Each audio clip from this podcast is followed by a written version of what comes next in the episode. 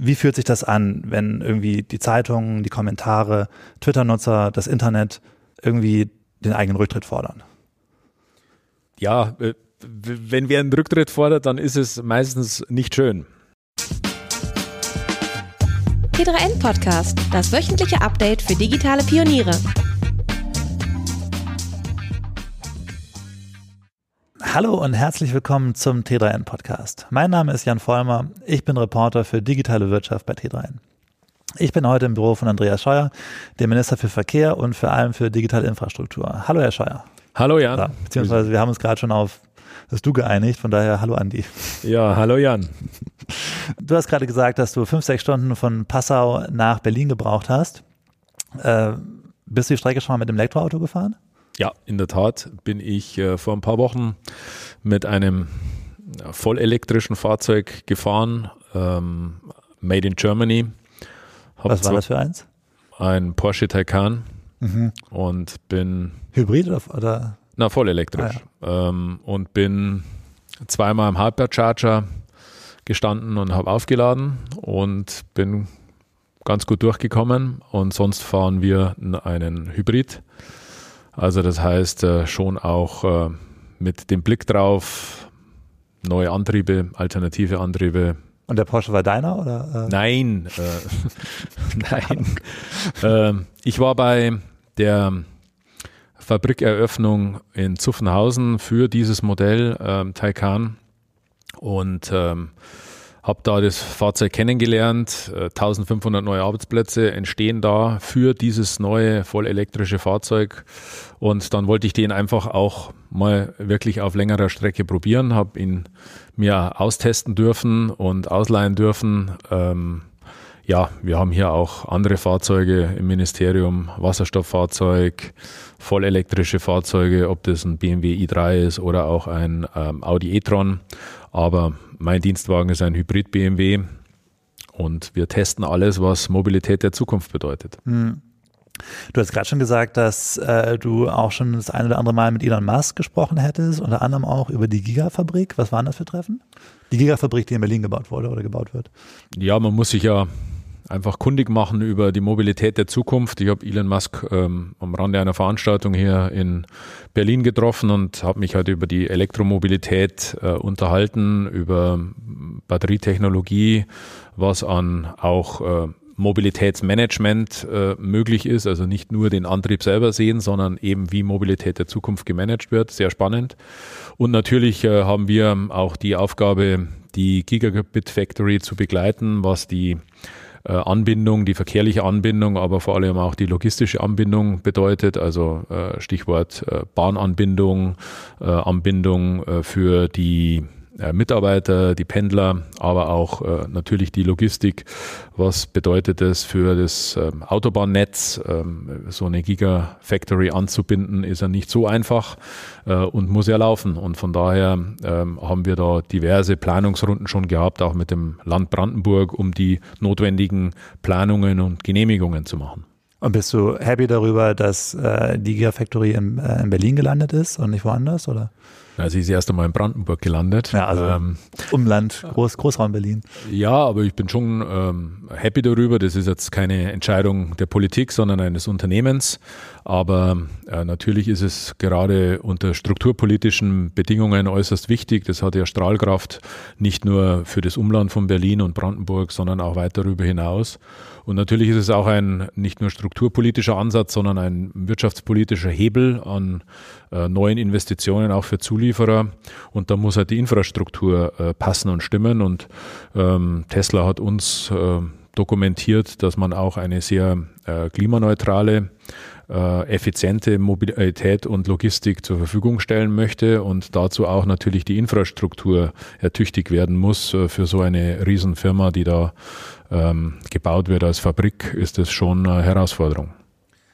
Bist du bereit, dich da voll hinter Elektromobilität zu stellen oder bist du eher noch auf, setzt du eher noch auf so eine Hybridlösung auf, eine lange Übergangsphase oder wie ist deine Position dazu? Ja, unsere Politik hier im Bundesverkehrsministerium ist, ähm, technologieoffen zu bleiben. Das heißt, ähm, alle Antriebe, alle alternativen Antriebe äh, im Blick zu behalten, vor allem auch synthetische Kraftstoffe. Also keinen Weg äh, zuzubauen, keine Tür zuzuschlagen, sondern wirklich auch zu versuchen, ähm, mit ähm, allen Möglichkeiten Mobilität der Zukunft äh, zu organisieren.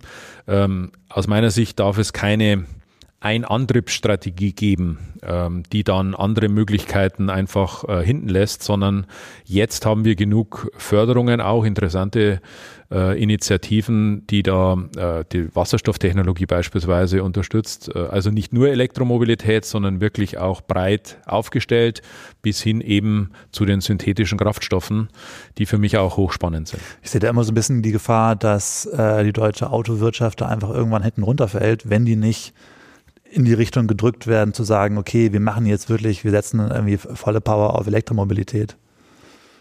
Ja, aber die politischen Entscheidungen zeigen ja schon Wirkung, nämlich die Prämien, die wir beschlossen haben, äh, zeigen ja eine Rekordzulassung für Elektrofahrzeuge, Hybridfahrzeuge.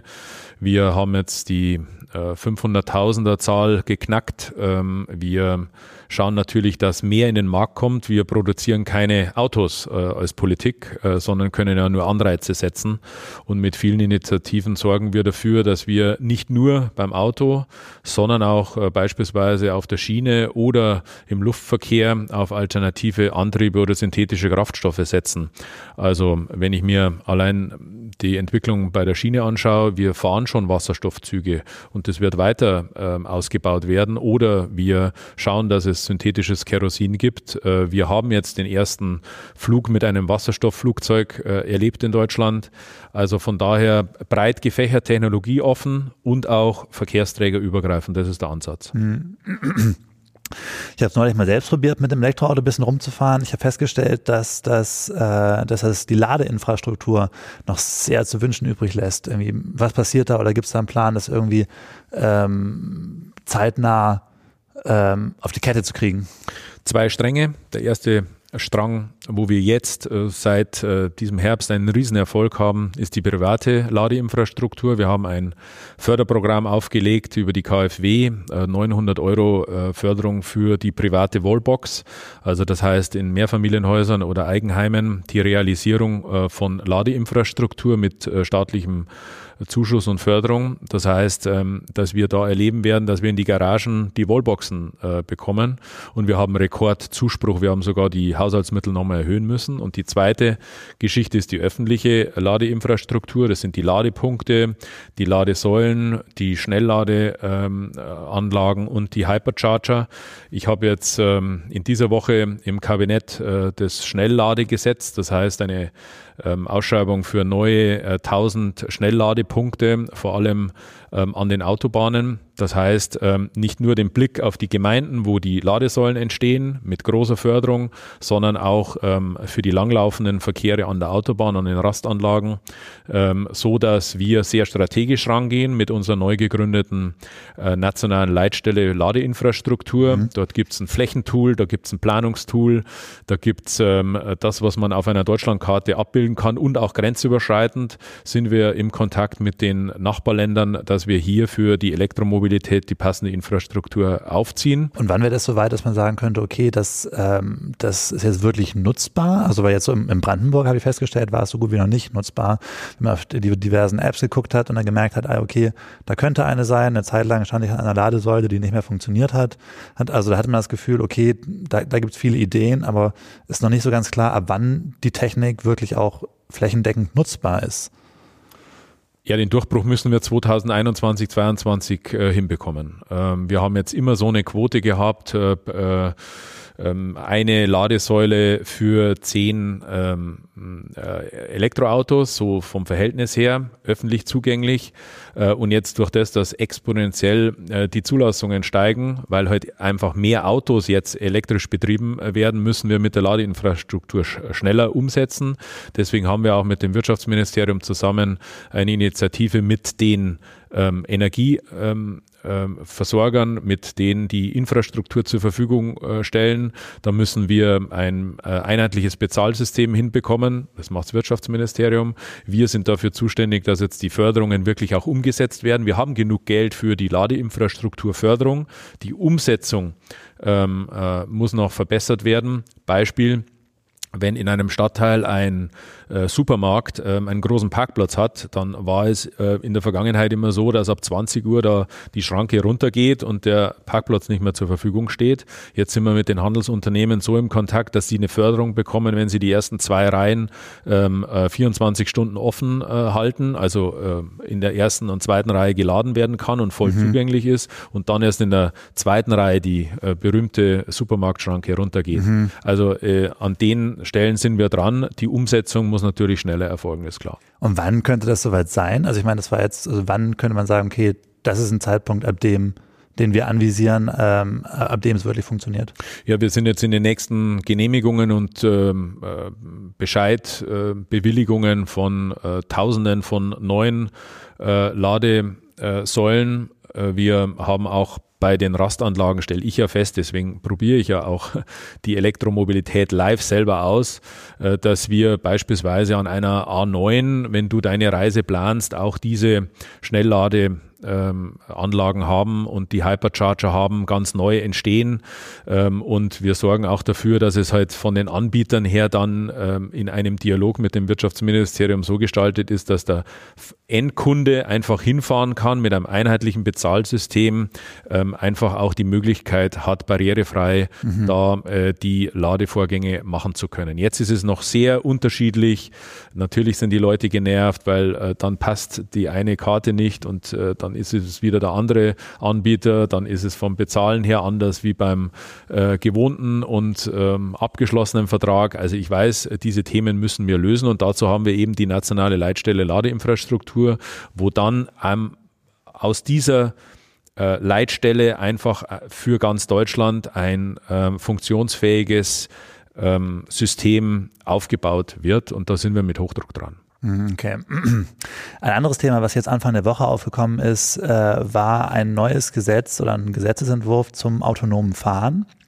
Ähm, das soll, glaube ich, Mittwoch äh, in der Kabinettsrunde beschlossen werden. Es ging um ähm, autonomes Fahren schneller als 20 km/h.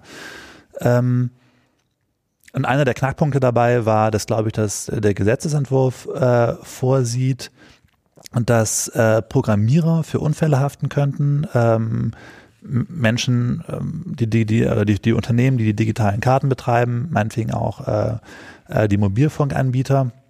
Äh, und es gab sehr viel Kritik von, äh, von Organisationen. Es gab ähm, Kritik vom Gesamtverband der Versicherungswirtschaft, von der Unfallforschung oder äh, der Unfallforschung der Versicherer und von der Verbraucherzentrale.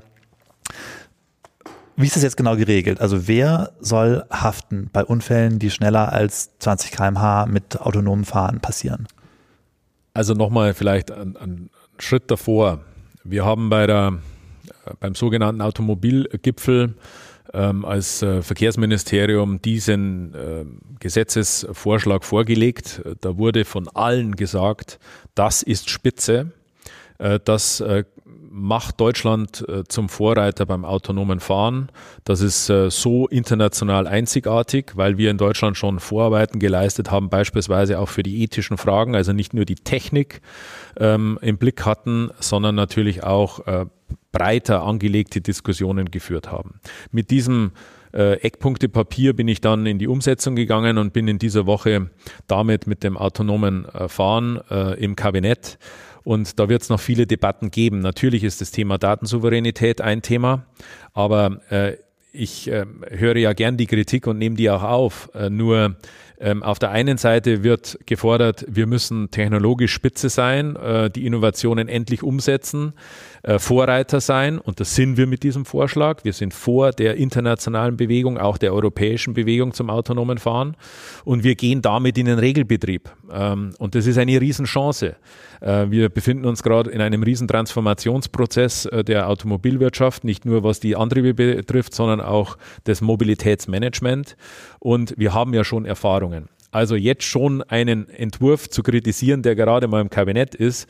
Ähm, und jeder weiß jetzt schon wieder die Kritikpunkte. Also in Deutschland ist es generell so, dass wir die Sicherheit an Nummer eins stellen. Und denkt man daran, dass von zehn Unfällen neun auf menschliches Versagen zurückzuführen äh, sind, dann ist gerade das automatisierte und das autonome Fahren genau die Antwort für mehr Verkehrssicherheit. Mhm. Die Daten und die Datensouveränität, das ist das große Thema, auch bei Unfällen oder ähm, auch äh, zu managen äh, der Mobilität. Das wird jetzt dann in der Folge im Parlament diskutiert, auch mit den Bundesländern, mit den Verbänden. Und alle, die sich jetzt da äußern, haben nie ähm, einen anderen Vorschlag gehabt und der Vorschlag, den wir jetzt vorlegen, ist wirklich schon sehr, sehr weitreichend und wird uns in eine neue Möglichkeit bringen, den Wirtschaftsstandort Deutschland zu stärken unter absoluten Sicherheitsbedingungen. Aber jetzt, ich verstehe es schon richtig, dass jetzt nach dem aktuellen Vorschlag äh, würde irgendwie eine komplexe Kette von eben ähm, Programmierern, äh, Kartenanbietern und meinetwegen der jeweiligen Mobilfunkanbieter dafür haften, wenn so ein ähm, autonomes Auto gegen die Wand fährt.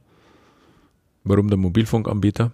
Das stand, glaube ich, so in der Gesetzesvorlage oder in dem Entwurf. Ja, nur, ähm, wir fangen ja jetzt erst einmal äh, also Fahrzeug selber an. Ja? Eigentlich könnten Sie mir das beantworten. Ja, aber ja, darum frage ich ja, weil äh, immer nur einzelne Themen rausgezogen werden.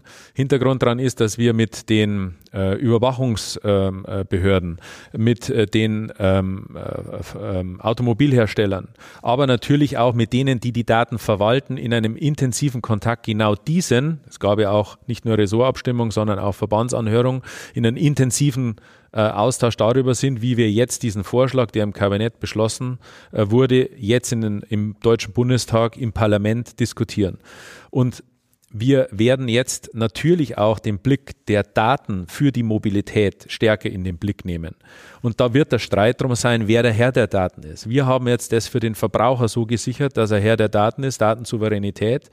Aber natürlich müssen wir dafür sorgen, dass die Lern Funktionen und die Sicherheitsfunktionen aus dem autonomen Fahren, dass äh, die so zur Verfügung gestellt werden, dass wir nochmal einen zusätzlichen Sprung machen, dass wir wirklich das autonome Fahren zum Regelbetrieb umsetzen auf genehmigten Strecken, die dann so ähm, geplant werden, äh, dass jeder weiß, da wird autonom gefahren, da wird autonom ausgeliefert, da äh, gibt es ähm, einen, einen Rechtsrahmen dazu, wie das nach diesen Regeln läuft. Und das ist der Hintergrund. Ähm, ich glaube, dass wir mit diesem Vorschlag sehr, sehr weit sind, ähm, sehr, sehr gut aufgestellt, was die Sicherheit betrifft. Und die Daten werden immer, auch in Zukunft, wenn es um Mobilität geht, natürlich mehr Bedeutung bekommen, wie es jetzt in Vergangenheit gehabt haben, weil da hast du das Auto gehabt, da hast du gewusst, wer drin sitzt, äh, da hast du auch gewusst, wer verantwortlich ist und jetzt geht es um die Datensouveränität und das ähm, Verarbeiten von Daten. Das wird das Also ein Gegenvorschlag war ja zu sagen, okay, die Hersteller des jeweiligen Autos haften einfach für die Unfälle, die das Auto verursacht, das sie gebaut haben. Das wäre ja eigentlich recht konkret im Vergleich zu, zu sagen, okay, wir versuchen jetzt irgendwie den jeweiligen Programmierer oder die Programmiererin rauszupicken. Ja, nur die Diskussion wird nie unkritisch enden, sondern äh, die wird immer ein Kompromiss sein an dieser Stelle, weil ähm, der Automobilhersteller äh, stellt das Automobil hin, aber das Umfeld für diese Strecke, die gefahren wird, äh, kommt, kommt ja eine neue Herausforderung zu. Da den Automobilhersteller alleine verantwortlich dafür zu machen, wäre zu wenig. Aber das heißt, da müssten jetzt nach diesem Gesetzentwurf, müssten erst die Daten ausgelesen werden und dann, wer, wer darf die überhaupt auslesen? Oder wer, wer bekommt die Daten überhaupt? Ja, wir haben ja Behörden in, in Deutschland, die sich, wenn ein Unfall passiert, er, erst einmal gehen wir davon aus, dass wir einen Regelbetrieb hinbekommen, der in einem Umfeld stattfindet, der in eine Genehmigung kommt, wo man sagt, an dieser Strecke, an diesem Umfeld sagt jetzt ähm, äh, beispielsweise die Kommune, für diese ähm, Streckenbeziehung geht diese, dieser Regelbetrieb. Ja? Und ähm, äh, dann wird dieses Umfeld genau äh, definiert, um dann auf dieser Strecke die Leistung zu bringen, äh, die für den Regelbetrieb äh, genehmigt ist. Und dazu gehört es natürlich, dass wir Sicherheitsbehörden dazu haben, Aufsichtsbehörden, die dies auch überwachen. Das heißt, die Polizei könnte dann die Daten aus dem Auto anfragen und auslesen. Zum Beispiel. Es wird beim ähm, Unfall auch immer so sein, auch wenn ein Mensch dahinter sitzt. Aber ist es jetzt in dem Entwurf so drin, zu ja. sagen, okay, die Polizei darf die Daten auslesen? Und dann darf die Polizei quasi aufgrund der Daten, die in dem, ähm, die sie aus dem jeweiligen Auto ausgelesen haben, ähm, gucken, ob jetzt welcher, welche Komponente verantwortlich gemacht werden kann. Das Mobilfunknetz meinetwegen, weil die Daten nicht schnell genug da waren, das äh, ähm, ähm, der Code meinetwegen oder meinetwegen irgendwie eine, äh, die, die Kameras haben die Leistung nicht gebracht, die sie hätten bringen müssen. Aber Jan, wir tun jetzt so, wie wenn wir in Deutschland noch nicht autonomes Fahren haben. Wir haben in einem normal störungsfreien Betrieb auf der A9 ein Testfeld, wo wir das absolut störungsfrei und gut machen, sogar mit LKWs. Hm. Also wir gehen jetzt schon wieder vom Worst Case aus. Ähm, ähm, ich habe ja das auch alles verfolgt, was die Versicherungswirtschaft äh, da verargumentiert. Ähm, äh, ich sage, wir machen es so wie in Deutschland gewöhnlicherweise immer sehr, sehr sicher. Aber wir müssen natürlich äh, mehrere Dinge zusammenbringen, nämlich die Sicherheit der Verkehrsteilnehmer, aber auch neue Geschäftsfelder abbilden. Also äh, die Zuhörer, die hier dabei sind, sind mhm. aus meiner Kenntnis her sehr, sehr innovationsbegierig. Äh, ja. ähm, und natürlich zu Recht wollen wir neue Geschäftsfelder abbilden. Das heißt, zum einen Sicherheit ist an erster Stelle, zum anderen aber Innovation und neue Wirtschaftsbereiche. Und wir haben, wir dürfen jetzt nicht so tun, wie wenn es in Deutschland noch kein autonomes Fahren gibt. Nee, ich verstehe das Argument auch. Also ich muss auch sagen, irgendwie äh, entgegen der Kritik finde ich es irgendwie auf jeden Fall eine gangbare Strategie oder eine, eine Strategie, die es auf jeden Fall wert ist zu betrachten, zu sagen, okay, neun von zehn Autounfällen oder ein Großteil der Autounfälle, wie du vorhin sagtest, sind menschverschuldet, also durch, durch menschliches Versagen. Und es ist auch ähm, auf jeden Fall ein Punkt, den man beachten kann, zu sagen, Hauptsache, es fährt überhaupt mal irgendwas autonom und irgendwie dann können wir weiterreden. Ähm, also was ja. ich jeden Tag dazu lerne, ist ja beispielsweise, dass wir äh, Personenbeförderung haben, die schon fast autonom funktionieren, wenigstens könnte. Charité ist, und die Busse, ja, die da rumfahren, nicht weit von hier. Auch im ländlichen Raum. Das ist die Chance. Wir haben gerade ein Personenbeförderungsgesetz ähm, ähm, äh, diskutiert im Deutschen Bundestag. Jetzt geht es in die weiteren Beratungen, das modern sein wird, um nicht nur Metropolregionen äh, äh, zu versorgen mit äh, moderner Personenbeförderung, mhm. sondern vor allem auch durch automatisiertes und autonomes Fahren in den ländlichen Raum.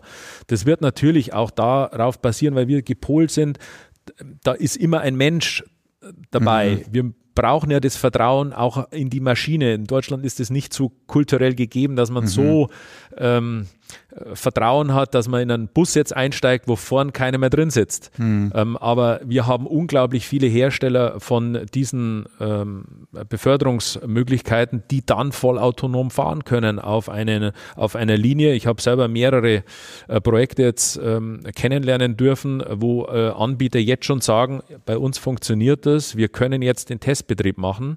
Und jetzt an dieser Schwelle dürfen wir nicht nachlassen, sondern müssen jetzt schauen, dass wir dieses Vertrauen mitbringen Rechtsrahmen muss äh, sicher sein, muss äh, die erste Priorität Sicherheit haben, aber dann muss es auch möglich werden, bei uns das nicht kaputt zu diskutieren, sondern möglich zu machen. Mhm. Ist ein Argument auf jeden Fall.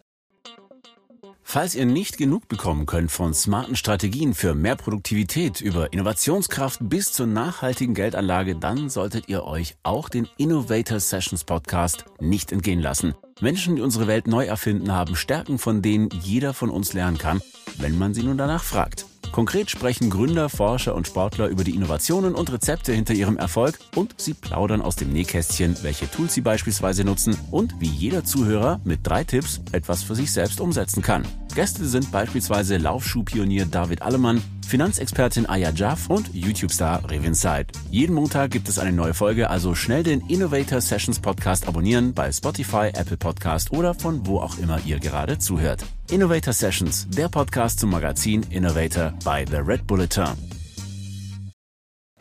Andy, äh, schwere Frage. Ich habe ich hab im Vorfeld vor, vor, dem Interview natürlich auch jede Menge irgendwie aktuelle Texte gelesen, irgendwie über dich und deine Arbeit und ähm, auch noch eine Twitter-Umfrage gestartet, ähm, was Leute wissen wollen. Und ähm, es gab einige hundert, äh, äh, die gefragt haben, irgendwie, ähm, weil die eigentlich mehr oder weniger klar deinen Rücktritt gefordert haben, auch wegen einem Thema, was wir noch nicht besprochen haben, diesem Mautthema. Ähm, meine Frage ist so ein bisschen, wie fühlt sich das an, wenn irgendwie die Zeitungen, die Kommentare, Twitter-Nutzer, das Internet irgendwie den eigenen Rücktritt fordern?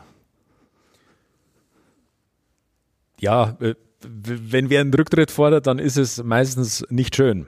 Ähm, äh, ganz ehrlich, ähm, das wäre jetzt für dieses Format wahrscheinlich ähm, so, dass wir jetzt eine Sondersendung draus machen müssten. Ich habe in der Diskussion über die Maut äh, viel erlebt, ähm, auch viele Argumente in der Öffentlichkeit ähm, gelesen äh, und zur Kenntnis genommen, die einfach falsch sind.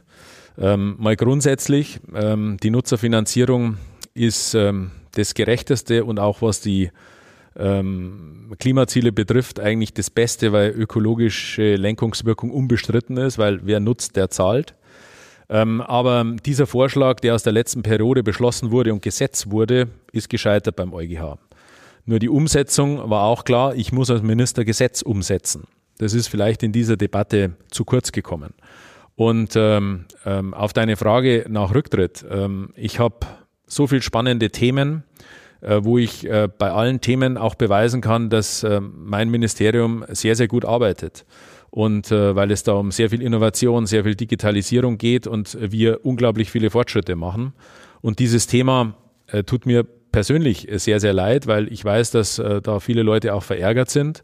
Aber in dieser Situation damals konnte ich auch nicht anders handeln, wie ich gehandelt habe. Und das ist auch im Untersuchungsausschuss sehr klar geworden, haben auch äh, viele, die befragt wurden, bestätigt, dass vergaberechtlich alles in Ordnung war, dass haushaltsrechtlich alles in Ordnung war, dass die europarechtliche Einschätzung richtig war mit einem minimalen Risiko und dass sogar der Generalanwalt uns in allen Punkten recht gegeben hat. Ähm, Schließlich Aber haben jetzt gerade vergaberechtlich und haushaltsrechtlich, also einer der der, der zentralen Angriffspunkte dabei ist ja, dass es irgendwie, dass das ganze Projekt sehr intransparent gelaufen ist, dass ähm, erstmal anscheinend viel über deine GMX-E-Mail-Adresse kommuniziert worden ist. Überhaupt nichts. Überhaupt nichts. Könntest du jetzt sagen, das ist irgendwie nichts von der relevanten Kommunikation? Ich eine Deine äh, Schau, das ist genau das Thema, das immer wieder ähm, ähm, auch in den sozialen Netzwerken breitgetreten wird. Ich habe eine Vollständigkeitserklärung abgegeben für äh, diese Dokumente, äh, die dem Ausschuss zur Verfügung gestellt äh, wurden und ähm, äh, sogenannte untersuchungsgegenständliche zu veraktende äh, Dokumente. Wir haben über eine Million Dokumente dem Untersuchungsausschuss zur Verfügung gestellt. Ähm, und äh, es wurde auch klar dokumentiert, dass über eine GMX-Adresse äh, kein untersuchungsrelevanter Gegenstand kommuniziert wurde. Aber im Moment ist es ja schon so, dass es irgendwie, also es gibt schwere Vorwürfe dazu, wie das verlaufen ist, irgendwie wie aus einem aus einem 2 Milliarden Projekt plötzlich ein 3 Milliarden Projekt wurde und dann wie die eine Milliarde irgendwie an, an den Bund ausgelagert worden ist an Aufgaben und dann ähm, äh, der Bundesrechnungshof irgendwie sehr kurz vorher erst irgendwie Bescheid gesagt bekommen hat, irgendwie und spät erst irgendwie oder, oder wie Informationen erst sehr spät weitergegeben worden sind. Ähm, und dazu dann noch, also zu diesen, zu diesen Fragen irgendwie auch, warum auch dieser Vertrag irgendwie noch unterschrieben worden ist, der Vertrag, der irgendwie den Mautbetreibern das zugesichert hat, irgendwie, oder der Vertrag mit den Mautbetreibern, bevor es überhaupt klar war, ob es juristisch funktioniert. Ähm, das ist ja, das ist ja ein Thema. Und das zweite Thema ist irgendwie die Aufarbeitung, die irgendwie, äh, die, wo der, ähm, wo der Obmann, ähm, Kirscher heißt der, glaube ich, irgendwie sehr verärgert drüber war, wo der, äh, der Sonderermittler, der eingesetzt worden war, äh, Probleme hatte, irgendwie die notwendigen E-Mail-Postfächer einzusehen. Da könnte man schon sagen, das Vertrauen ist schwer geschädigt. Und wo wäre dann dann ein Zeitpunkt, wo ein Minister sagt, okay, ich trete zurück? Wenn man sagt, okay, was auch immer passiert ist, das Vertrauen ist super schwer geschädigt. Jan, wir könnten jetzt den Podcast so gestalten, dass wir über die politische Kultur in Deutschland reden. Ich glaube, das wollen viele ich, wissen auch. Ich dachte, ja, ich komme auch gleich drauf, weil in äh, den Bemerkungen, die du jetzt gerade gesagt hast, äh, waren sehr viel ja, ähm, Argumente vom Hörensagen, die aber äh, ich versucht habe, in 13 Stunden Anhörung im Untersuchungsausschuss ähm, sachlich aufzuarbeiten und wahrheitsgemäß darzustellen. Ähm, es ähm, gab eine Begleitung des äh, Bundesrechnungshofs seit 2014, also nicht kurzfristig. Ähm, und der Bundesrechnungshof hat im Januar 2019, nachdem der Vertrag im Dezember 2018 geschlossen wurde, ähm, diese Prüfung ähm, abgeschlossen, um sie dann in der Folge nochmal neu aufzunehmen. Aber zu dieser Begleitung gab es immer auch von uns transparent antworten an den Bundesrechnungshof. Es gab im Übrigen auch immer die Bekanntgabe, dass jetzt der Vertrag für Kontrolle oder Erhebung, das sind ja zwei Verträge, ähm, unterzeichnet werden.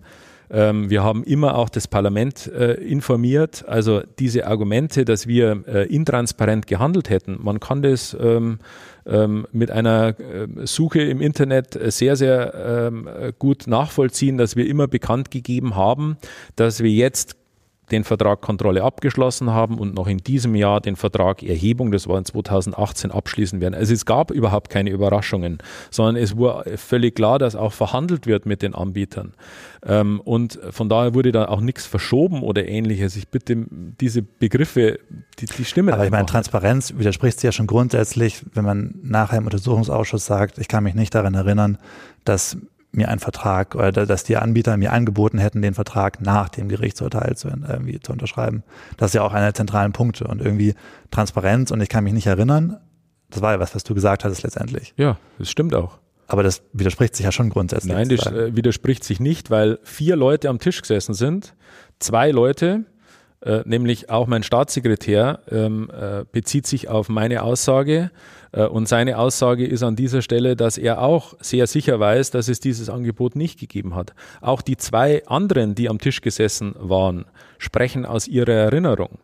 Immer jeder, der da sitzt, spricht, wenn er 2020 dort im Untersuchungsausschuss sitzt, aus 2018 aus seiner Erinnerung. Und ähm, also die sagen, es gab es nicht, das Angebot. Die Betreiber selbst sagen, wir haben dieses Angebot gemacht und du sagst, du weißt es nicht mehr. Nee, so ist es nicht. Sondern ich sage, aus meiner Erinnerung gab es dieses Angebot nicht. Und das, ähm, Aber das bestätigt ähm, der Staatssekretär, der zudem ähm, das war jetzt ein neuer Twist, also mein neuer, der, der zudem bei ne? mir am Tisch gesessen ist. Aber das wäre jetzt was Neues, wenn du sagen würdest, es gab dieses Angebot nicht, weil bisher war die offizielle. Ich habe nie was anderes gesagt.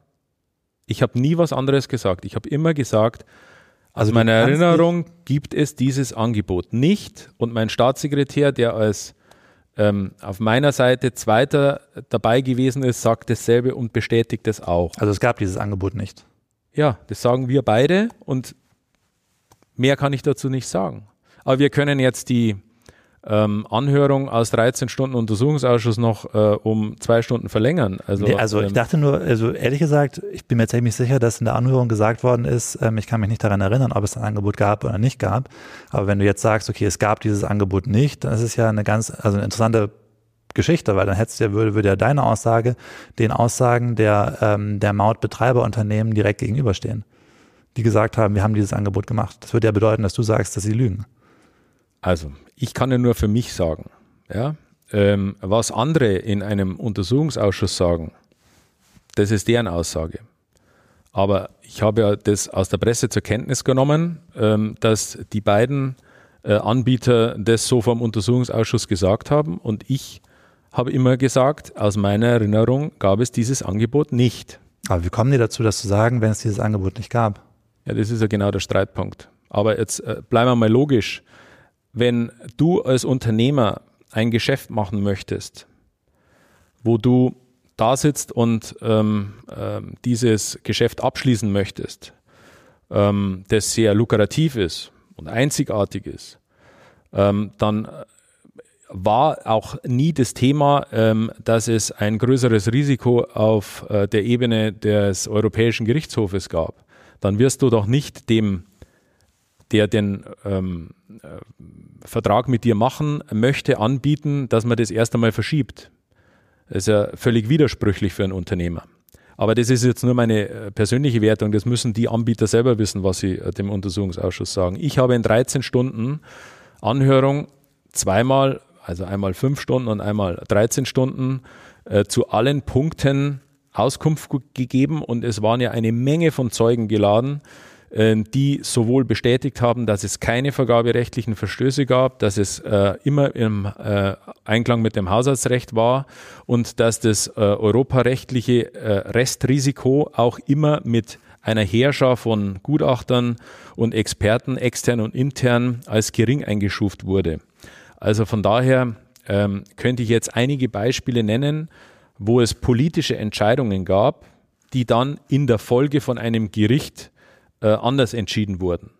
Ähm, aber das werden wir jetzt heute sowieso nicht auflösen. Der Hintergrund daran ist, dass ähm, dieses, ähm, die Infrastrukturabgabe, die in Deutschland beschlossen wurde, vom Bundestag, Bundesrat, Bundesregierung, zwei Bundespräsidenten, der EU-Kommission, als dieses Gesetz zur Umsetzung als sofort vollziehbar eingestuft wurde, weil ein Minister muss ja Gesetz vollziehen.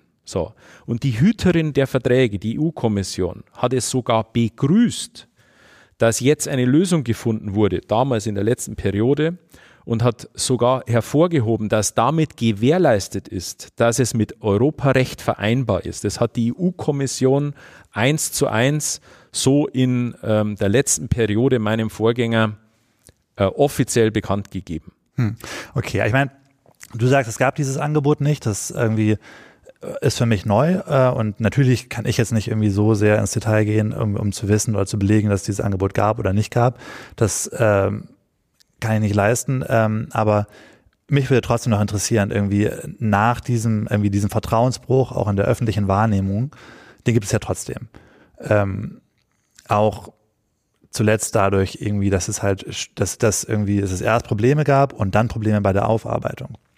Ähm, nun gibt es auch Minister, die schon wegen kleinerer Dinge zurückgetreten sind. Ich meine, jetzt nicht auf dich bezogen, sondern allgemein. Was wäre der Punkt, wo du sagen würdest, okay, hey, da ist, hat, hat ein Politiker irgendwie das Vertrauen verloren, da muss er zurücktreten? Was wäre so ein, ab wann ist, ab wann ist der Punkt gegeben? Jan, ich bin ja jetzt echt verwundert, weil ähm, du hast ganz fairerweise angefragt, dass wir uns über autonomes Fahren unterhalten, über Elektromobilität, über Breitband, über M-Fund, über Startups, über die Mobilität der Zukunft und vieles mehr. Wir können jetzt eine, eine extra Podcast zur äh, Pkw-Maut machen. Hm. Das können wir machen. Ähm, aber äh, dann muss man das auch fairerweise vorher sagen. Ich habe damit kein Problem, äh, wenn wir in einem Podcast über äh, die Pkw-Maut reden. Aber ähm, ich glaube, dass äh, dein Podcast äh, gerade so gepolt ist, dass wir über ähm, vor allem die Digitalisierung reden und über die Mobilität der Zukunft. Ja, das Ding ist, aber, ich hatte, also ich hatte mich auch auf die anderen Themen vorbereitet, aber dann hatte ich irgendwie nochmal irgendwie äh, nachgehört und nachgeschaut, was die aktuellen Themen sind und, und irgendwie das deswegen. Soll ich dir sagen, was die aktuellen Themen sind? Ja, ich habe also gerade ein, ein Drohnengesetz durch äh, das Kabinett gebracht, was für die unbemannte äh, Luftfahrt äh, in Deutschland ein absoluter Sprung nach vorne ist. Ich habe in dieser Woche autonomes Fahren und das Schnellladegesetz. Ich habe äh, die moderne Personenbeförderung äh, jetzt letzte Woche in der letzten Sitzungswoche im Bundestag debattieren können.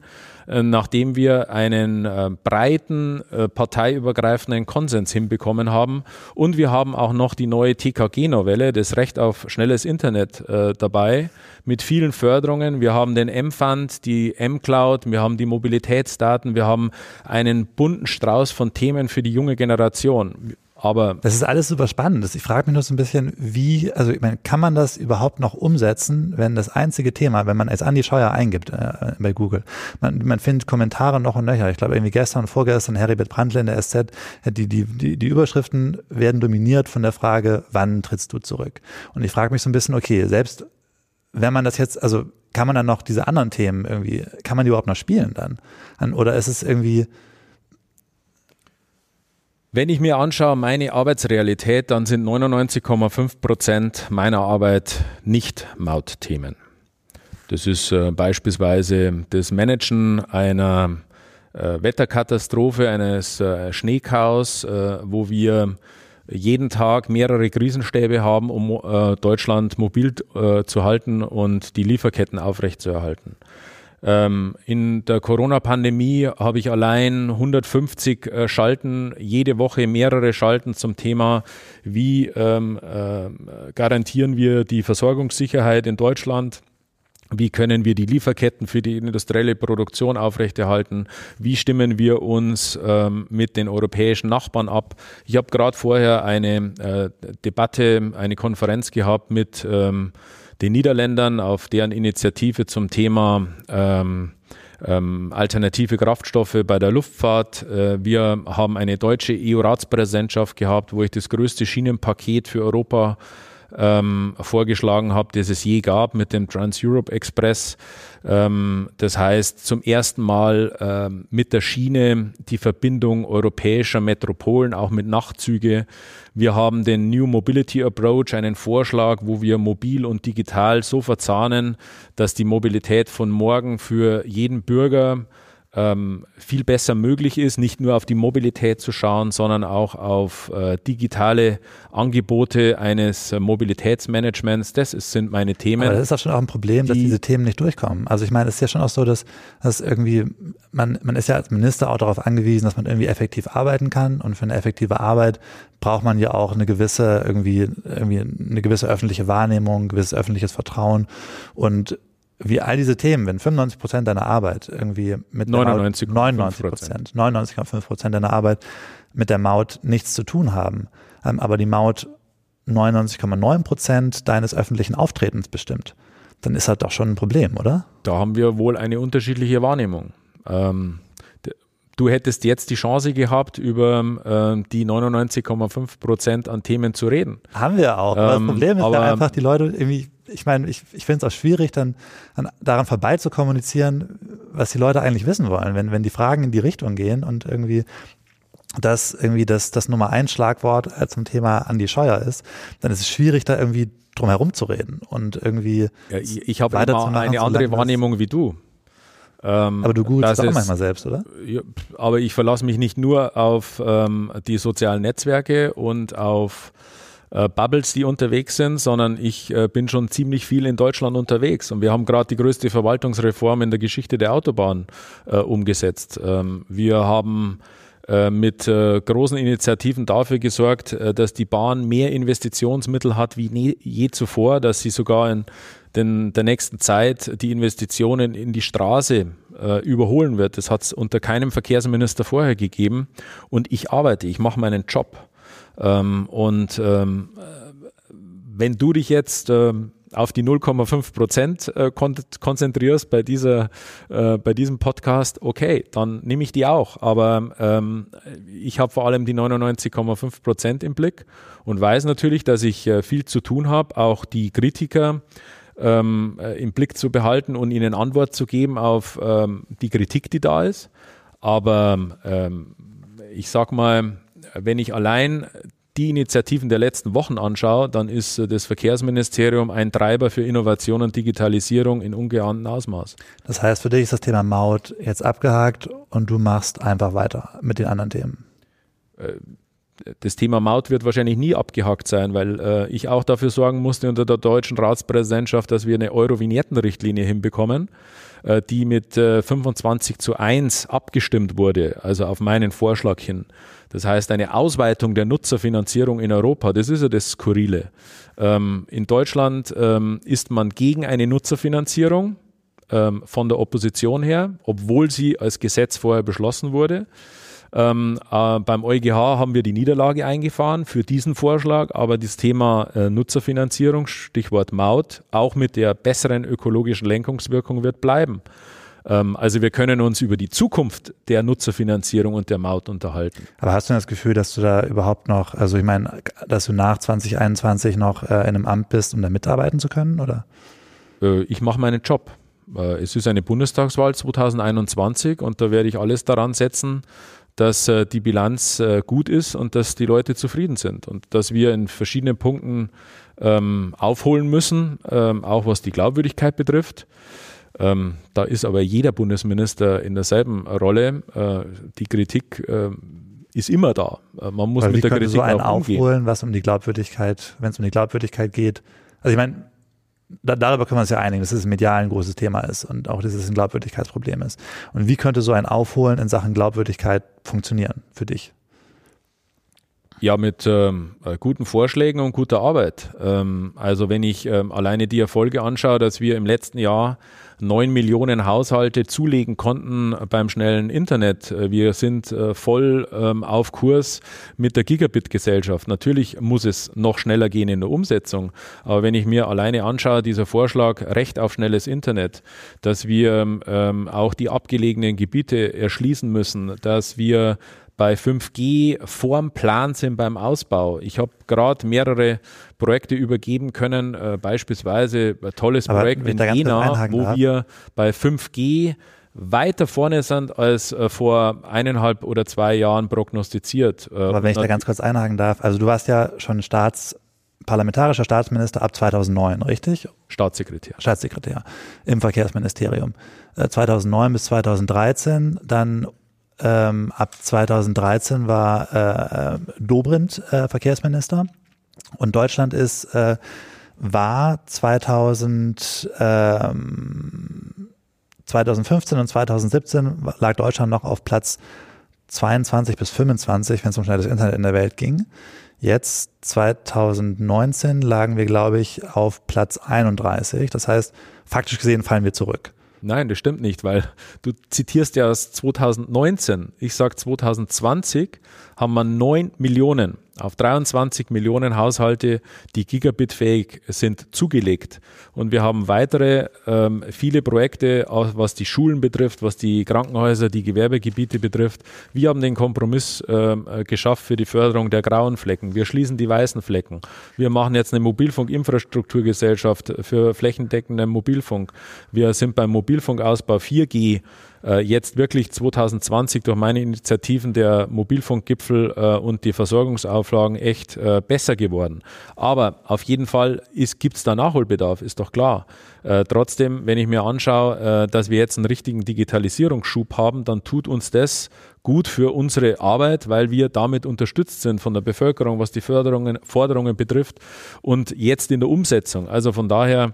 Und du äh, kannst dir dann vorstellen, dass die Leute sagen, okay, hey, irgendwie das Internet ist schneller geworden, wir sind jetzt von Platz 31 nach mehr als zehn Jahren, ähm, nachdem Dobrindt das äh, schnellste Internet der Welt versprochen hat, hat ein paar Plätze nach vorne gerutscht, dass das dann der Punkt sein wird, dass Leute sagen, okay, wir lassen jetzt die Maut Maut sein und äh, beschäftigen uns nicht mehr damit.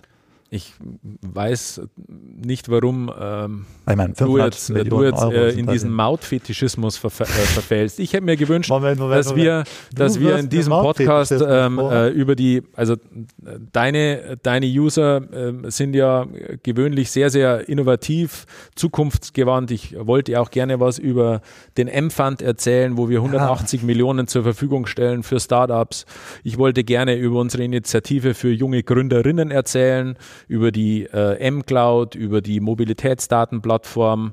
Ich dachte, das interessiert dich besser ähm, als wie jetzt ein Abschluss eines Untersuchungsausschusses, der ähm, aus meiner Sicht zum Ergebnis führt, dass es vergaberechtlich, europarechtlich und haushaltsrechtlich ähm, ähm, so gelaufen ist, dass kein Vorwurf im Raum bleibt, sondern dass es auch äh, klar ist, dass wir nach allen Verfahren richtig gehandelt haben, aber eben die Niederlage beim EuGH eingefahren haben. Aber ich meine, das Thema wird ja spätestens dann wieder aufkochen, wenn das, äh, wenn, äh, wenn die Bundesrepublik tatsächlich 560 Millionen Euro äh, zahlen muss. Und eine der Fragen, die die Hörerinnen und Hörer und die äh, Ja, Internet-User da, gestellt darf ich haben, Ihnen jetzt nochmal was zu dieser War Zahl ja sagen? auch so ein bisschen, Es ist ja. einfach die falsche Zahl. Es ist die Zahl der Anbieter. Ich kann nicht verstehen, dass sich einige, auch im Deutschen Bundestag, ähm, von der Opposition, die Zahlen der Anbieter, also der Gegenseite, die Maximalforderungen der Gegenseite zu eigen machen. Wir haben immer gesagt, es gibt keine Ansprüche. Wir weisen diese Forderungen zurück. Wir sind da in einem Schiedsverfahren. Also von daher ähm, halten sich die halbe Milliarde oder hunderte Millionen, du hast vorher einen Namen äh, genannt, äh, zwar ähm, äh, falsch genannt, weil er Krischer heißt und nicht ähm, ähm, Entschuldigung. äh, Kirschner, äh, glaube ich, hast du gesagt, aber äh, sei es drum.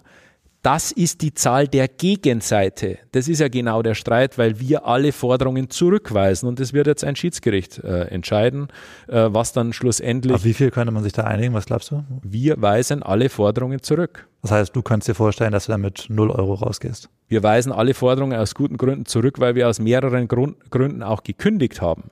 Wir haben ja auch Vorsorge getroffen, nicht nur was die ordnungspolitische Dimension betrifft, Stichwort ähm, ähm, ähm, europarechtliches Verfahren beim EuGH, sondern auch die Schlechtleistung durch die Anbieter und äh, noch ähm, einen weiteren Kündigungsgrund, der aus dem Verhalten der Betreiber hervorgeht. Also wir haben gute Gründe, die Forderungen zurückzuweisen. Und du glaubst, das klappt, dass ihr sagt, okay, dass die Gerichte entscheiden werden und sagen, okay, die 560 Millionen Euro trotz unterschriebenem Vertrag. Jetzt hast du das nochmal gesagt, die Zahl der Gegenseite. Also Okay. es ist ein guter Aber- Versuch, immer auf die Zahl der Gegenseite einzugehen, zum Schaden des Bundes. Das machen normalerweise Oppositionspolitiker. Hm, Okay. Na gut, äh, ich bin auf keiner Seite Politiker und ähm, mir wurde jetzt schon mehrmals signalisiert, dass die Zeit vorbei ist. Ähm, ich muss sagen, äh, ich Wir bin jetzt. uns gerne eine halbe Stunde noch wirklich unter die Zukunftsthemen mischen und Ja? äh, drüber unterhalten, weil es würde echt ähm, viel, viel gewinnbringender Okay. sein für so einen Podcast über äh, die Ja, gut, Mobilität der äh, Zukunft. zu Dann machen wir das, dann machen wir jetzt äh, Ich Mount. wurde nämlich auch kritisiert, darf ich das noch sagen? Ja, hau raus. dass ich äh, für das Deutsche Zentrum Mobilität der Zukunft kämpfe.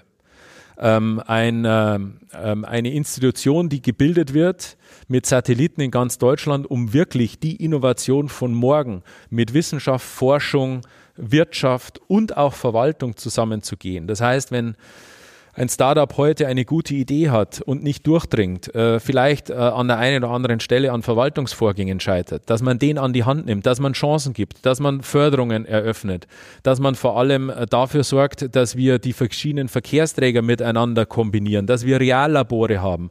Äh, in Hamburg entsteht gerade wirklich Großes. Wir haben im Oktober äh, 21 einen Weltkongress dort, äh, wo wir ähm, am ITS-Weltkongress die Möglichkeiten für Mobilität, Transport, Logistik abbilden.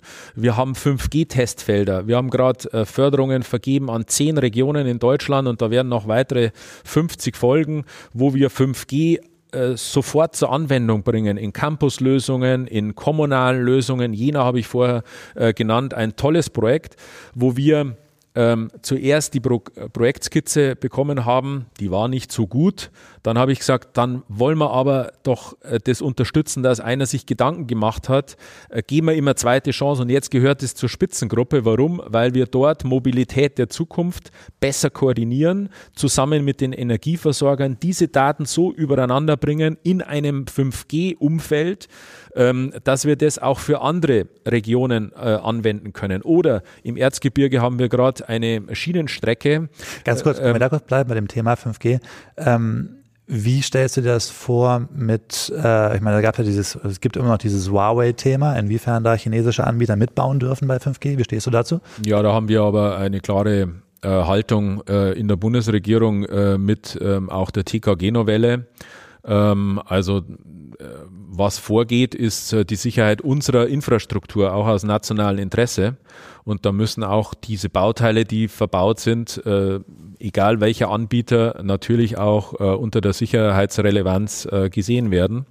Ähm, äh, aber auch da gibt's eine sehr intensive ähm, Austausch zwischen Wirtschaftsministerium, Innenministerium, Verteidigungsministerium und unserem äh, Ministerium, um da eine Infrastruktur aufzubauen, das natürlich ähm, ähm, gegenüber den Sicherheitsinteressen ähm, absolut höchsten Standard äh, erfüllt. Aber wo, was ich eigentlich noch sagen wollte zu dem Campuslösungen 5G, wir liegen da vor dem Plan. Aber- wir haben da ja. mehr Umsetzung, als wir uns das vor eineinhalb Jahren vorgestellt haben. Aber wenn es jetzt nach dir gehen würde, würdest du sagen, man darf Huawei verbauen oder man sollte es eher nicht verbauen dürfen? Da gibt es eine klare Position der Bundesregierung, dass äh, die Sicherheitsrelevanz an erster Stelle steht. Egal welcher Anbieter, aus welchem Ausland auch immer, aber Huawei ist natürlich eine ähm, schwierige Frage, die wir aber in der Bundesregierung gelöst haben.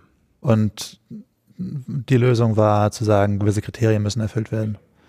Und deiner Position nach erfüllt Huawei diese Kriterien oder? wir haben eine klare Position, dass wir äh, sehr, sehr stark auf die Sicherheit schauen und äh, da erfüllt dieser Anbieter äh, nicht unsere Sicherheitsauffassungen. Ähm, äh. Okay.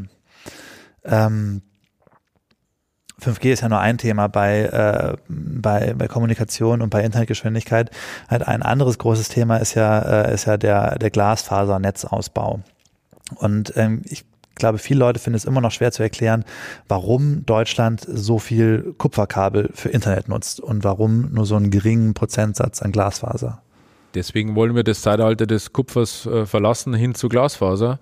Und bei allen Förderungen äh, wird nur noch Glasfaser unterstützt.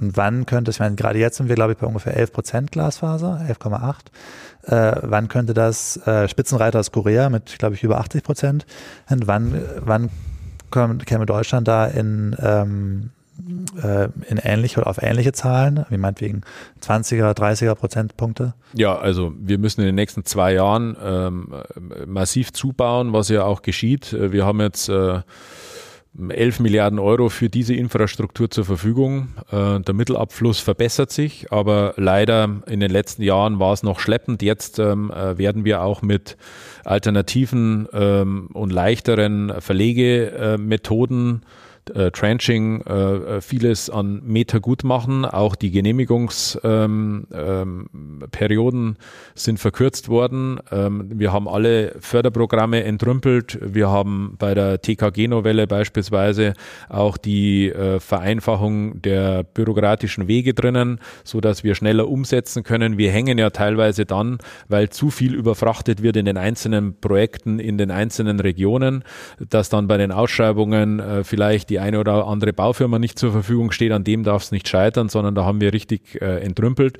Und in den, im letzten halben Jahr ist der Mittelabfluss äh, zusehends besser geworden und äh, durch die jetzigen Entscheidungen äh, erwarten wir uns äh, nochmal einen äh, Riesenschub an dieser Stelle. Aber was ist da in den vergangenen Jahren schiefgelaufen, dass irgendwie das Deutschland nur bei 11 Prozent steht und andere Länder bei, wie gesagt, teilweise 80 Prozent in Anschlüsse Glasfaser? Ja, aber ich bin auch bei vielen Projekten draußen und ich äh, muss echt feststellen, ähm, äh, dass die Kabelrollen überall sichtbar sind, die verbaut werden. Ähm, vielleicht ähm, haben wir es auch mit der Dokumentation und der ähm, Nachverfolgbarkeit während der Bauphase ähm, äh, zu genau genommen. Ja, alles muss dokumentiert werden per Fotodokumentation. Das haben wir alles von den Förderprogrammen entrümpelt. Wir haben sogar Lotsensysteme für jede Kommune, dass die wirklich ihren Lotsen, ihren Ansprechpartner zur Verfügung hat, um dann eben diese Flaschenhälse bei der Umsetzung wegzubekommen. Ich will da nicht in die Vergangenheit schauen. Ich sehe nur die jetzigen Zahlen. Seit dem letzten halben Jahr haben wir einen wirklich besseren äh, Mittelabfluss äh, und damit ähm, bessere Umsetzung. Also ich sage mal, ich habe noch im Herbst in der Uckermark ähm, ein Bauprojekt mit 2500 äh, Kilometer Glasfaser, ich glaube für 130 Millionen Euro gestartet. Ich habe in Sachsen-Anhalt ein äh, Projekt mit über 100 Millionen gestartet. Ähm, also wir sind da äh, schon sehr stark in der Aktivität, in der Umsetzung. Auf der Insel Pöhl war ich äh, vor einer gewissen Zeit ähm, auch hunderte von Kilometern Glasfaser, äh, was ähm, verbaut wird. Unser Problem ist, damit man das auch sieht, äh, die ähm, Gelder werden dann äh, ausgereicht, äh, wenn das Thema per Abschlag ähm, und kontrolliert ähm, äh, abgeschlossen ist. Ähm, und während der Bauphase haben wir jetzt dafür gesorgt, auch schon Abschläge zu machen. Nicht erst wie früher, wenn das Bauprojekt abgeschlossen ist, dann äh, das, die Summe zu überweisen, sondern wirklich auch jetzt ähm, äh, abschnittsweise. Aber warum ist Deutschland, ich meine, wenn das Verkehrsministerium dafür zuständig ist und das Verkehrsministerium seit 2010 in CSU-Hand ist, warum ist Deutschland so weit hinten mit Glasfaserausbau dann bei 11 Prozent? Ja, das ist ein bemerkenswerter Zusammenhang zwischen ähm, Glasfaser und CSU. Den habe ich jetzt nicht ganz kapiert, aber ich äh, naja, kann, kann vermuten, was äh, an kleiner Anklage da dahinter steckt. Na, er wird ähm, verantwortlich, das ist es ja. Ihr seid ja. das Verkehrsministerium, Glasfaser ist euer Thema, Glasfaser ist nicht da. Deswegen, das ist der Das stimmt ja nicht. Also, dass Glasfaser nicht da wäre, das stimmt doch nicht. 11,8 Prozent also, ist sorry. nicht da. Also, wir haben tausende von Kilometer jetzt in der Realisierung und haben schon gebaut. Wir haben äh, Giga, äh, Gigabit-fähige Anschlüsse von 23 25 Millionen fallen ja nicht vom Himmel, sondern da braucht man ja vorher einen Anschluss. Also äh, von daher ist es ja in der Umsetzung. Ja? Aber äh, trotzdem wünsche ich mir auch eine schnellere Umsetzung. Ähm, aber äh, ich war im Landkreis Fulda. Da ist der Landrat auf mich zugekommen und gesagt, es war ein Radverkehrsthema mit einem Radweg. So, hier ist der graue Kasten, da kannst du jetzt ähm, ähm, den, die komplette Maßnahme für den Landkreis abschließen, indem dass du jetzt dieses Kabel zusammen ähm, ähm, zusammenknüpfst. Äh, dann haben wir im kompletten Landkreis äh, Glasfaserversorgung. Wie ist es denn also, bei dir zu Hause in Passau? Hast du da Glasfaser oder hast du Kupferkabel? Nee, ich habe Glasfaser. Aber, ah, okay. Seit wann? Seit drei Jahren, vier Jahren. Und wann glaubst du, wäre das so, kann, kann man irgendeine Zahl nennen, wann man sagen könnte, 50 Prozent der deutschen Haushalte haben Glasfaser? In wie vielen Jahren könnte das der Fall sein? Also wir haben jetzt erst einmal das Recht auf schnelles Internet gesetzlich in der Fixierung und 2025 haben wir fünf Jahre besser und schneller die Gigabit-Gesellschaft Deutschlands im Koalitionsvertrag drinnen als die EU-Kommission. Die hat nämlich 2030.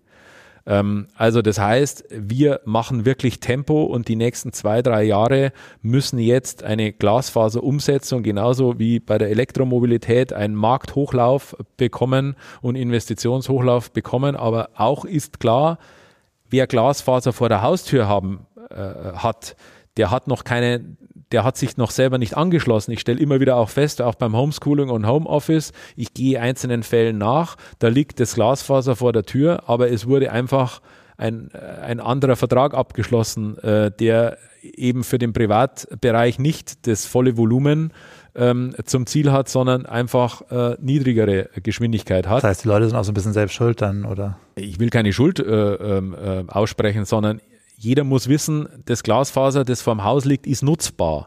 Da muss man sich aber dann auch vertraglich dann anschließen im übertragenen Sinn. Hm. Ja, ich meine, insgesamt sieht es nicht so gut aus. Ne? Ich meine, ich glaube, in Bayern haben irgendwie noch immer noch 3000 Schulen, glaube ich, äh, kein Internet, das schneller ist äh, als 16 äh, Mbit. Das ist schon auch, also da, da ist Also wir haben 33.000 Schulen, 11.000 haben einen Glasfaseranschluss äh, oder Gigabit-fähigen Anschluss. Ähm, 10.000 äh, Anträge habe ich da liegen, aber wir sind ja nur als Bund bis zur Schultür vom Schulgebäude zuständig. Was in der Schule passiert, da sind die Länder dafür zuständig. Nur bei uns wird auf äh, Rekordniveau und ähm, äh, möglichst schnell äh, genehmigt und auch äh, zugewiesen. Ähm, also an dem liegt es nicht. Äh, der, der von uns einen Anschluss haben will, der kann ihn beantragen und kriegt ihn auch. Und woran liegt es denn dann? Ja, es muss ja schon auch gebaut werden noch. Dafür ist aber der Bund nicht zuständig, sondern nur für die Förderung. Wie lange wird es noch dauern, bis ich, äh, sagen wir, in Berlin 5G nutzen kann oder meinetwegen auch in Brandenburg? Das wird sehr schnell sein. Ende 2021 haben die Anbieter gesagt, dass sie, wie ich vorher wiederholt angesetzt habe, vor der Prognose ähm, ähm, Haushalte und Anschlüsse haben. Also wir werden da bei den großen Anbietern äh, in äh, gute zweistellige Millionenbereiche kommen und natürlich die Metropolregionen sind äh, da an dieser Stelle natürlich die ersten. Ähm, vor kurzem wurde noch eine ähm, Mobilfunkstrukturgesellschaft gegründet. Mobilfunkinfrastrukturgesellschaft. Ah, Mobilfunk, ah ja, MIG, Mobilfunkinfrastrukturgesellschaft. Ähm, warum? Was genau ist die Aufgabe? Die weißen Flecken zu schließen um flächendeckendes ähm, Mobilfunk in ganz Deutschland zu haben. Und warum brauchst du dafür eine neue Gesellschaft? Hätte das nicht auch die Bundesnetzagentur machen können?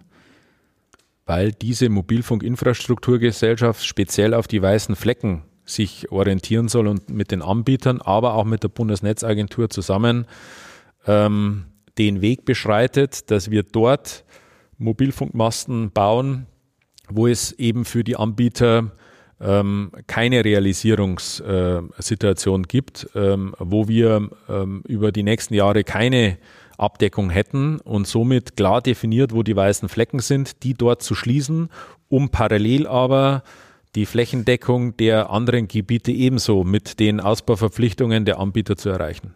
Und das hätte nicht die Bundesnetzagentur einfach noch mitmachen können, weil ich meine, die, die MIG hat ja auch, ich glaube, äh, 0,25 Milliarden Euro für den laufenden Betrieb bekommen und dann noch grob, ich glaube, vier, um die Löcher zu stopfen. Das ist ja auch eine Menge Kohle für diese neue Behörde oder für die neue Gesellschaft. Also, jetzt hast du mich vorher gefragt, wann wir Gigabit und Glasfaser in ganz Deutschland haben. Ähm, jetzt sage ich die ganze Zeit, was wir uns anstrengen, schnell, flächendeckend, ähm, schnelles Internet und Mobilfunkausbau in ganz Deutschland zu haben. Und jetzt kommt die Kritik, weil wir Strukturen geschaffen haben, um das schneller zu erreichen.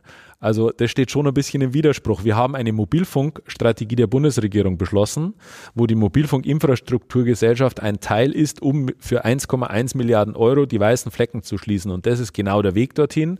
Die Bundesnetzagentur ist auch ein wichtiger Pfeiler davon und wird mit der Mobilfunkinfrastrukturgesellschaft ein Ziel erreichen wollen mit den Anbietern zusammen, nämlich flächendeckend Mobilfunk für ganz Deutschland. Well, äh, ich bin gespannt, wie es weitergeht. Ich habe jetzt ein bisschen aus, der, aus den Gesten herausgehört, dass äh, ihr gerne, dass ihr noch was anderes vorhabt und weiter müsst jetzt. Oder? Naja, wenn du ähm, von äh, jetzt ähm, fast äh, 65 Minuten ähm, alleine eine Viertelstunde über die Maut sprechen willst, dann habe ich mich entschlossen, mehr mit dir zu reden, als wie ja, eigentlich vorgesehen. Ich finde super. Äh, weil sonst bekomme ich meine Zukunftsthemen und vielleicht auch die Zukunftsthemen, die deine Zuhörer am meisten interessieren, nämlich Breitband, Mobilfunk, Digitalisierung in der Mobilität, alternative Antriebe, synthetische Kraftstoffe, autonomes Fahren, moderne Personenbeförderung, TKG-Novelle, M-Fund, M-Cloud, Mobilitätsdatenplattform gar nicht unter. Und deswegen habe ich mich entschlossen, jetzt eine halbe Stunde länger zu machen. Ich finde super. Weil sonst ähm, äh, bleibt da irgendwie die, die negativen Vibes übrig, Nein, die aber ist doch voll gut. ich äh, so doch, nicht äh, prognostiziert habe. Ja, aber das ist doch voll gut. Dann haben wir doch jetzt alle Themen besprochen und ähm, was hast du heute noch vor? Wie sieht der Rest deines Tages aus? Ich werde noch zu tun haben mit äh, der Wettersituation und äh, werde noch äh, einige Gespräche für die Mobilität der Zukunft machen. Alright. Dann äh, viel Erfolg. Bist du noch eine Weile in Berlin oder musst du dich immer an dem Wetter nochmal selbst stellen und nach Passau fahren? Nee, es ist Sitzungswoche im Deutschen Bundestag. Ah, okay. Alright. Äh, dann äh, vielen Dank an unsere Hörer und Hörerinnen fürs Zuhören. Vielen Dank dir äh, für, für, das, für die Zeit und auch für die Bereitschaft, über, äh, über alle Themen zu sprechen, die aufkamen. Das fand ich super und stark. Ähm, und ich glaube, wir wünschen beide dem deutschen Internet äh, alles Gute. Dankeschön. Tschüss. Ciao.